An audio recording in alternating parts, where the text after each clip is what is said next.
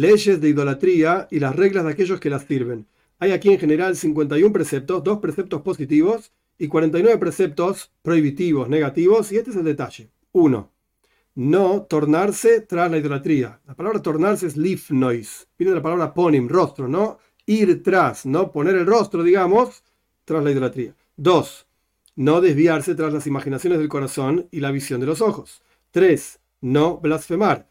4. No servirla a ella, a la idolatría, de acuerdo a la costumbre y las reglas de esa idolatría en particular, como vamos a estudiar ampliamente. 5. No prosternarse a la idolatría. 6. No hacer un ídolo, una imagen para uno mismo. 7. No hacer un, hacer un ídolo para otros. 8. No hacer formas, incluso, ya vamos a ver qué formas, por supuesto, incluso para belleza, o sea, para decoración, etc. 9. No desviar a otros tras la idolatría. 10. Quemar una ciudad que se desvió. 11. No construir esa ciudad que fue quemada tras que se desvió, etc. Como vamos a ampliamente las leyes. 12. No tener beneficio de nada de las propiedades de esa ciudad que fue quemada porque se desvió. 13. No convencer a una persona individual de servir idolatría.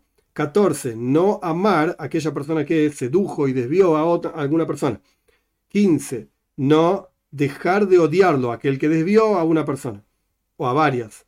16. No salvarlo. 17. No aprender sobre él méritos, o sea, hay que destruirlo completamente. 18. No evitar aprender culpa sobre esa persona que desvió. 19. No profetizar en nombre de la idolatría. 20 no escuchar a aquella persona que profetiza en nombre de la idolatría. 21. No profetizar en forma falsa, incluso en nombre de Dios. 22. No temer matar a un profeta falso. 23. No jurar en nombre de la, idolatría. 24. No hacer un oiv. Esto va a ser ampliamente explicado más adelante qué es cada uno de estos tipos específicos de idolatría que la toira misma los identifica. Por eso lo llamamos así, oiv. 25, no hacer idoini. 26, no pasar, esta traducción literal, al moilech. Ya vamos a ver a qué se refiere esto de pasar a los hijos de moilech o la persona, ya lo vamos a estudiar más adelante. 27, no levantar una matzeiva. Matzeiva significa un conjunto de piedras para hacer un korban, una ofrenda a la idolatría. No prosternarse sobre una piedra. Esto vamos a estudiar también, qué quiere decir, cuando sí, cuando no, en el paisamictos, en el templo, fuera del templo, lo vamos a ver en detalles. 29. No plantar una asheira, es un árbol que le hacían idolatría también al árbol, no plantarlo. 30. Destruir la idolatría y todo aquello que fue hecho para la idolatría. 31. No tener beneficio de la idolatría y todo aquello que la sirve. 32. No tener beneficio de aquello que cubría y tapaba la idolatría que fue servido como idolatría, no se puede tener beneficio de eso tampoco, a pesar de que no es la idolatría propiamente dicho. 33. No hacer un pacto con la, con la idolatría. 34. No tener gracia, no tener pena, digamos, de ellos. 35. No, que no se asienten en nuestra tierra. 36. La idolatría, por supuesto. 36. No copiarlos en sus costumbres y en sus ropas. 37 no hacer nihush. Esto va a ser explicado ampliamente. Se refiere a tipo de tarot, brujería, adivinaciones. Son diferentes formas de adivinaciones que va a ser explicado ampliamente en cada uno de los capítulos que corresponda a explicar esa cuestión. Entonces, no hacer adivinaciones, no hacer koisem. Koisem es otro tipo de adivinaciones. No hacer oinen, calcular tiempos y adivinaciones. Es el mismo concepto, nada más que son diferentes detalles dentro de la idea de adivinaciones no hacer Hoiber esto significa aquellos que eran encantadores de animales, pero lo vamos a detallar mucho más adelante.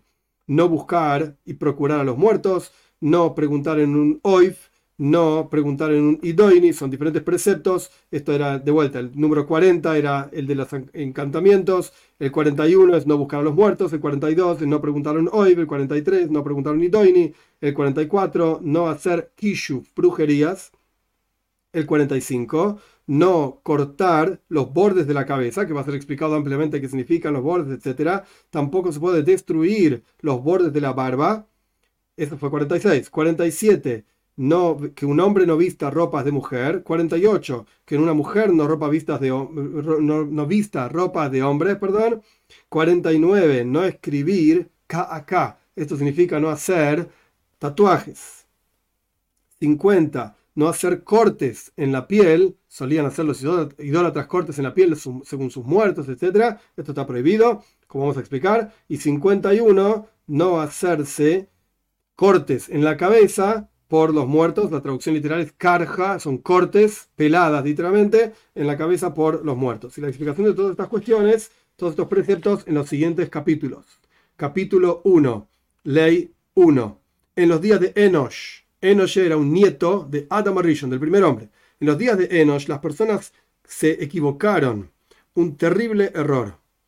Y se perdió el consejo de los sabios de aquella generación, estaban totalmente confundidos y Enosh mismo era de aquellos que se confundieron también. también. Y este fue el error de ellos. Ellos dijeron, por cuanto Dios creó las estrellas y las galgalim, que ya explicamos en las leyes de fundamentos de la toira, que son esferas, o sea, que fuera una cuestión espiritual, no necesariamente material, para conducir el mundo, y los puso en las alturas y les dio honor, les rindió honor, porque vemos que son muy grandes y muy poderosos, y ellos son sirvientes que sirven frente a Dios entonces es apropiado alabarlos, honrarlos y darles honor. Y esta es la voluntad de Dios. Bendito es Él, engrandecer y honrar a aquella persona que Dios mismo engrandeció y honró. Así como un rey quiere que honren a sus sirvientes que están parados frente a él. Y este es el honor del rey mismo, rendir honor a sus sirvientes.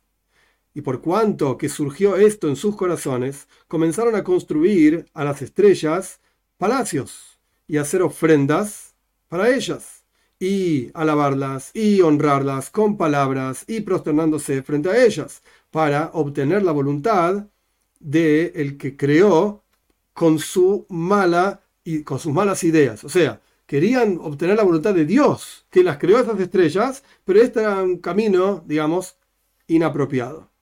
Y esto era el fundamento de Avoidas Kehavim, el servicio a las estrellas, traducción literal, idolatría. Y así decían sus sirvientes que conocían el fundamento de este servicio a las estrellas. No que ellos decían que no hay Dios, sino esta estrella.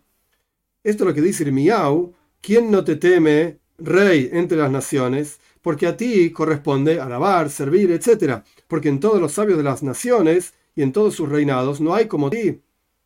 Y en una cosa ellos se confundieron y fueron tontos. Como dice Irmiau, de vuelta, esto está en el capítulo 10, los versículos 7 y 8.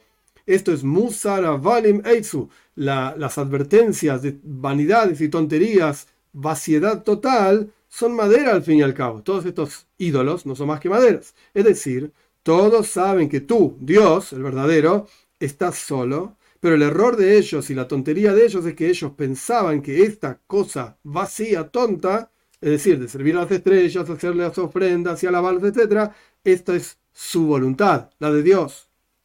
Dos. Y después de que pasaron los días y se levantaron personas que fueron profetas falsos y dijeron que Dios lo mandó y les dijo a ellos, sirvan a esta estrella fulana, a tal estrella o a todas las estrellas, y háganle ofrendas, y háganle libaciones de tal y cual manera, y construyan un palacio, y hagan de tal forma para prosternarse a esta estrella, y todas las personas, las mujeres, los niños y el resto de las personas, todos tienen que servir a esta estrella. Eso decían los profetas falsos.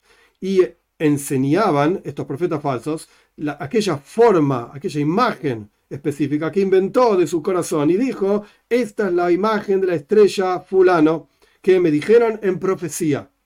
Y comenzaron en este camino a hacer formas y en, los palacios de ellos, en los templos de ellos, en los salones de ellos, y bajo los árboles, y en las cimas de los montes, y sobre las montañas, y se reunían y se prosternaban a, estos, a estas formas. Y decían a todas las personas que esta forma, cuando la servís, te hace bien. Y si la vas a despreciar, te va a hacer el mal. Te va a ir mal si desprecias a Dios, entre comillas y es apropiado servir a esta forma y temer de ella. Y sus sacerdotes les decían que con este trabajo van a tener, van a aumentar en dinero, lo que sea, van a tener mucho éxito. Y hagan de tal manera y cual manera, y no hagan de tal manera y cual otra manera. Y comenzaron aquellos falsos, o sea, los profetas falsos, a levantarse y decir que la estrella misma, o el galgan, la esfera misma, o el ángel habló con ellos y les dijo, ah, sírvanme a mí de tal y cual manera. Y les indicaba el trabajo, el camino del servicio. Y hagan de esto y no hagan aquello, hagan esta forma, no hagan la otra forma. Y la cuestión se esparció en todo el mundo para servir formas e imágenes con diferentes tipos de servicio uno del otro y hacer ofrendas y prosternarse a ellos. Y por cuanto pasaron los días y se olvidó Dios, o sea, Dios fue olvidado completamente, el honorable y el temible de boca de todos los seres humanos y de su inteligencia, y no lo reconocían. Al principio en la ley 1 el Rambam dice, lo conocían a Dios, solo que pensaron que había otra cosa que había que hacer. En la ley 2 se olvidaron completamente de Dios. Y surge entonces que todas las personas de la tierra, las mujeres, los niños, no conocían sino a esta forma de madera y de piedra y el palacio de piedras que fueron educados desde pequeños para prosternarse de esta forma y para servirla y para jurar en su nombre. Y los sabios que ellos tenían, por ejemplo, sus sacerdotes y este tipo de cuestiones, ellos decían que lo único que hay es este Dios. No hay otro Dios, sino que esta imagen, esta estrella, este galgal, estas formas que ellos inventaron y que ellos hicieron, esto es Dios, no hay otra cosa. Pero la roca de los mundos, o sea, ahora está hablando de Dios directamente, verdadero. La roca de los mundos, no había ninguna persona que lo reconozca. Y no lo conocían, excepto algunos individuos en el mundo, como por ejemplo Hanoch, Mesushelach, Noach, Shem, Eiber. Y en esta forma el mundo entero iba y continuaba hasta que nació la columna central, por así decir, del mundo, que se refiere a Abraham, nuestro padre. 3. Por cuanto, acá la palabra utilizada es nigmal. Nigmal literalmente significa cuando un bebé deja de estar bebiendo leche de su madre, etc., se refiere específicamente a los tres años. Más adelante en esta misma ley, que es una ley larga, vamos a encontrar que el Rambam utiliza el lenguaje de que a los 40 años Abraham conoció a Dios, y vamos a encontrar que en realidad hubo diferentes etapas. Tres años es un momento, que es el momento que está hablando el Rambam ahora, y 40 años que cita el Rambam, en realidad no hay ninguna raíz, ninguna fuente que diga 40 años, hablan de 48 años. Pero hay quienes dicen que la versión de Rambam decía 40 años. Pero todo esto lo digo porque en realidad aquí estamos hablando de los tres años. Traducción literal, por cuanto el Abraham fue Nigmal, o sea, se cumplieron tres años. Este poderoso, que se refiere a Abraham, empezó a, a pasear con su cabeza, vagabondear, por así decir, recorrer el mundo, pero con la cabeza, pensando, meditar. Y era un pequeño, y empezó a pensar en el día y en la noche, y él, o sea, todo el día estaba pensando, y se preguntaba, ¿cómo puede ser que el galga, la esfera esta, siempre esté andando y no tenga algo que la hace andar? ¿Quién la hace girar a esta esfera? Ese es lo que se preguntaba Abraham, este es el texto del mismo, de Ramba mismo. Mille sabe si quiere que hace girar esta esfera. Porque no puede ser que gire por sí misma. Y no tenía ni maestro, ni quien le enseñe nada sino que él estaba sumergido en Urkasdim, un lugar, entre idólatras, tontos. Y su padre y su madre y todo el pueblo eran idólatras, y él también servía a idolatría junto con ellos. Y su corazón viajaba, por así decir, y entendía, hasta que captó el camino de la verdad y entendió la línea recta desde su propia comprensión adecuada. Y supo que hay ahí, existe ahí un Dios único y Él es el que maneja, hace conducir el Galgal, esta esfera. Y Él es el que creó todo. Y no hay existencia entre todo lo que existe excepto Él, Dios. No hay otra, otro tipo de existencia divina excepto Dios. Y él supo, Abraham supo, que todo el mundo está equivocado. Y entendió aquello que generó ese error que estaban sirviendo a las estrellas y a las diferentes formas, al punto tal que se perdió la verdad de sus mentes. Y Abraham tenía, como dije anteriormente, el texto de Rambam dice 40 años cuando reconoció a su creador. que de vuelta eh, fueron diferentes etapas, tres años o 48, de vuelta los textos dicen 48 años o Midrashim, etc. El Rambam acá aparentemente tenía una versión que dice 40, no 48. Y por cuanto reconoció y supo Abraham a Dios, empezó a hacer respuestas, por así decirlo, a tener discusiones con las personas de Urkasdim y hacer juicios con ellos, diciendo que este no es el camino verdadero en el, que, en el cual ustedes están yendo. Y destruyó las imágenes de ellos, los ídolos de ellos, y comenzó a hacer saber a la gente que no corresponde servir sino al Señor del mundo. Y a Él corresponde prosternarse y hacerle ofrendas y hacerle libaciones, para que lo reconozcan todas las criaturas del mundo entero y es adecuado destruir y romper todas las imágenes y formas para que no se confundan el resto de las personas, como aquellos que piensan que no hay otro Dios excepto estas imágenes y formas.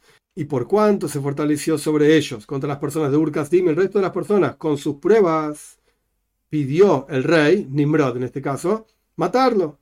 Y se le hizo un gran milagro y salió hacia Harán, el lugar que se llamaba Harán y comenzó a pararse y a llamar con gran voz a todo el mundo y hacerles saber que hay un Dios único para todo el mundo y a Él es adecuado servirlo. Y andaba y llamaba y juntaba a las personas de ciudad a ciudad y de reinado en reinado hasta que llegó a la tierra de Canaán. Y él llamaba, como está escrito, llamó allí en el nombre de Dios, el Señor del mundo. Y por cuanto las personas se juntaban frente a él y le preguntaban sobre sus palabras, qué estás diciendo y cómo funciona esto, etcétera, etcétera. Él les enseñaba a cada uno de ellos de acuerdo a su capacidad, hasta que los lleve y los hacía retornar al camino de la verdad, hasta que se juntaron a él miles y decenas de miles, y son las personas de la casa de Abraham. Y él plantó en sus corazones este fundamento tan importante de que hay un Dios único, etc. Y escribió libros, interesante, el Talmud dice que Abraham vino tenía un libro de Aboida Zara, cómo era la idolatría, de 400 capítulos diferentes. La cantidad de cuestiones que había respecto de esto era impresionante. Pero bueno, volviendo al texto de Rambam, escribió libros y se los informó a Itzhak, su hijo. Y se sentó Itzhak y enseñaba y hacía retornar a gente hacia el camino de la verdad, etc. Itzhak le enseñó a Jacob y lo puso como maestro. Y Jacob se, se sentó y enseñaba y hacía que la gente retorne y a todos los que se unían a ellos les enseñaba las leyes de un Dios único, etc. Y Jacob, nuestro patriarca, le enseñó a sus hijos todos y separó a Levi, uno de sus hijos, y lo puso como cabeza, como líder, por así decir, en la yeshiva, en la casa de estudios, para que enseñe el camino de Dios y cuide los preceptos de Abraham.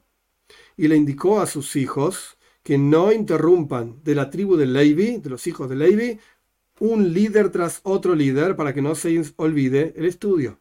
Y esta cuestión andaba y se fortalecía en los hijos de Jacob y en todos aquellos que lo acompañaban, y se generó en el mundo un pueblo, o sea, una nación, la palabra literal es Uma, una nación, como Umbo Israel, la nación del mundo, Uma, una nación que conocía a Dios.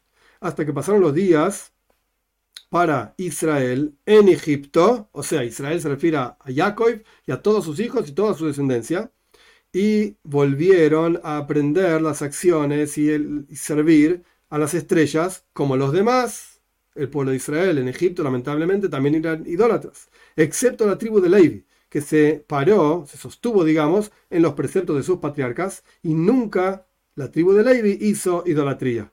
Y casi fue muy pequeño digamos, la tribu de Levi frente a todo el resto de los judíos, y este fundamento que plantó Abraham casi es desenraizado, o sea, quitado, y retorna a todos los hijos de Jacob a los errores de las otras naciones y sus dificultades, sus errores, sus desviaciones. Y por el amor de Dios hacia nosotros, y porque cuidó el juramento que Dios le hizo a Abraham, nuestro patriarca, hizo Dios, digamos, mandó a Moshe, nuestro maestro, Moshe Rabbeinu, el maestro de todos los profetas, y lo envió. Y por cuanto profetizó Moshe, nuestro maestro, Dios lo eligió al pueblo de Israel para su herencia y lo coronó Dios al pueblo de Israel con preceptos y les enseñó cuál es el camino de su servicio y cuál es la ley de aquellos que hacen idolatría y todos aquellos que se desvían y se equivocan tras de ella.